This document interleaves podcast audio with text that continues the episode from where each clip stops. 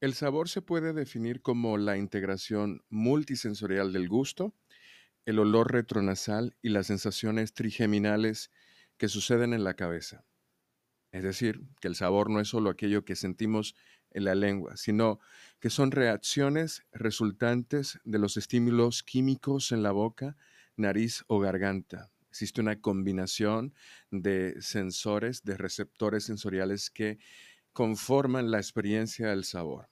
Sin embargo, nuestra experiencia del sabor así de compleja también está determinada en una gran medida por nuestras expectativas que vienen desde antes de probar eso que tanto nos gusta. Antes de llegar a nuestra boca el café, ya estamos formando esas expectativas.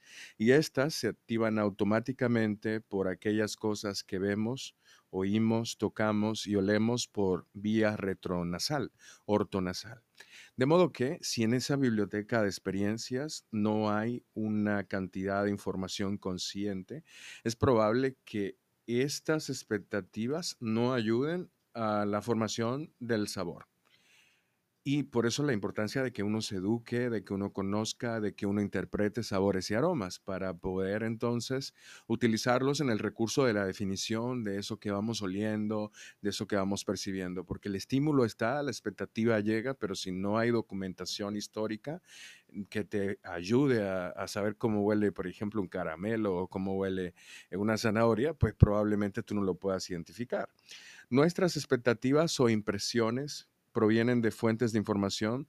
Hay dos tipos de fuentes de información. Hay unas que son intrínsecas del producto y otras que son extrínsecas del producto. Las que son intrínsecas son aquellas que forman parte física del producto, por ejemplo, el color que tiene ese café. Por el contrario, las extrínsecas indican más características que están asociadas con el producto, pero que no son el producto, no están físicamente ahí, no pertenecen a él. O sea, estamos hablando de café, pero con las extrínsecas estamos hablando del empaque, estamos hablando de los utensilios que se utilizan para servir ese café, del color de la taza, del material de la taza, de que también terminada esté esa taza o esa greca.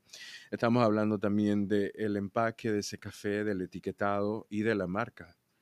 Aquellas marcas que tienen identidad, por ejemplo, suelen transmitir mucho eso a la experiencia del sabor.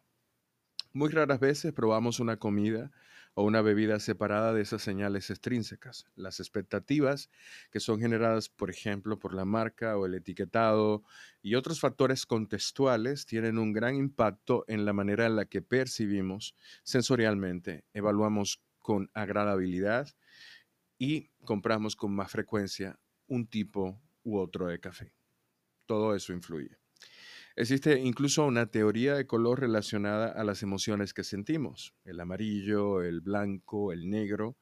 De la misma manera, la textura, que conforma parte también del diseño, la orientación de los elementos dentro de ese diseño y hasta la intensidad que tienen los aromas, y esto dentro de las características intrínsecas, y su relación con el nombre, característica extrínseca, su fonía, incluso la pronunciación de ese nombre puede lograr desencadenar un conjunto de expectativas sensoriales. Guardan una relación en la forma en la que percibimos sabores y aromas y es básicamente una especie de truco el cerebro en el que hace esta relación.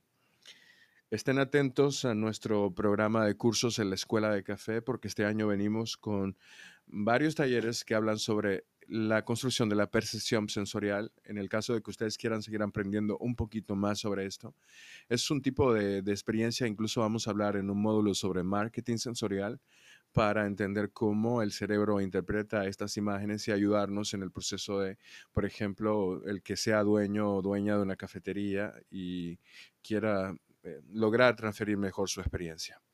Nos escuchamos en el próximo episodio.